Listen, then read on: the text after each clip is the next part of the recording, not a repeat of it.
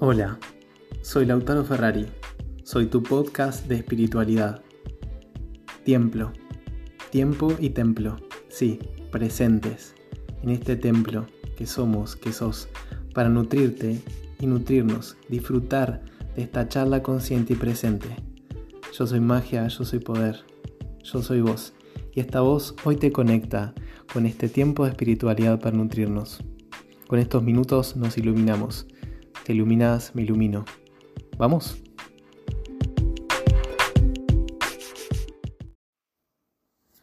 Hola, ¿cómo andan? Yo les juro que me escucho y me río solo. Cuando digo influencia, tipo, me río de mí mismo, me divierto conmigo y la idea es que se diviertan con estos podcasts, que aprendan sobre temas eh, diversos, sobre temas tipo collage, hoy un poco de esto, otro poco de esto. Y mi vida es un poco así, me siento un artista eh, muy loco y me divierto haciendo este collage y uniendo estos mundos. Y uno de los mundos que les quiero contar hoy es el mundo de India, que me fascina India. Siento que no es que vos vas a India, sino que India te deja ir. Es como no caminamos sobre la tierra, la tierra nos deja caminar sobre nosotros.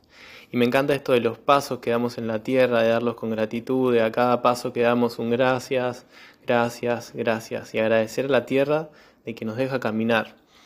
Y con todo esto del agua, yo siento que de la tierra, que es en un gran porcentaje agua como nuestro cuerpo, así como es adentro, es afuera, así como es afuera, es adentro, en estas pisadas siento que hay que dejar una huella, pero no hay que pisar el camino, es decir, hay que cuidar los recursos, yo siento que el agua va a ser un recurso muy, muy, muy eh, valioso en unos años, que va a escasear, que va a estar contaminada. Perdón por este bajonazo, capaz que esperaba que te dijera India, la vida de colores. Y en el libro del Apocalipsis habla sobre la sequía, sobre que todo se va a secar y bueno.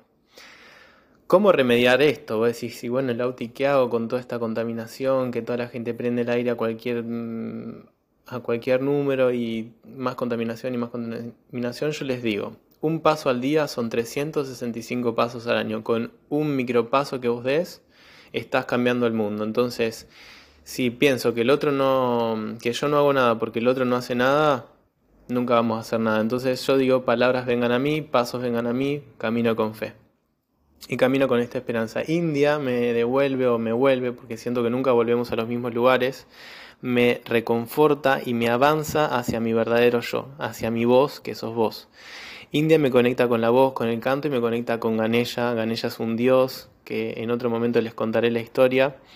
Eh, en este post les quería hablar de la fabulosa magia de India y sus especias. En India tienen la particular, particularidad de que le rezan a las especias y yo siento que vos sos especial. Si me estás escuchando a mí, yo siento que sos especial. Y lo que no es normal es paranormal y somos esta paranormalidad ¿sí? de que para basta de la normalidad, basta de lo normal. ¿sí?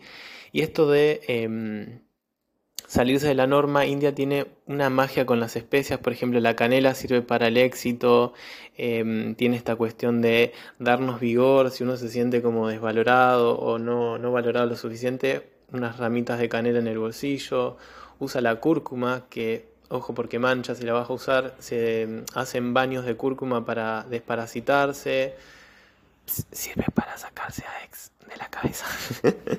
no sé si escuchaste, pero bueno, sirve para desparasitarte, para limpiarte de relaciones tóxicas del pasado, incluso pensamientos tóxicos o abusivos de, uno para con uno, ¿sí? Es una gran desparasitaria la cúrcuma. La pimienta, que sirve para energizar, para dar vigor, en el té chai, que en India se hace con leche. La particularidad es esa dieta de la ayurveda o el acto vegetariana.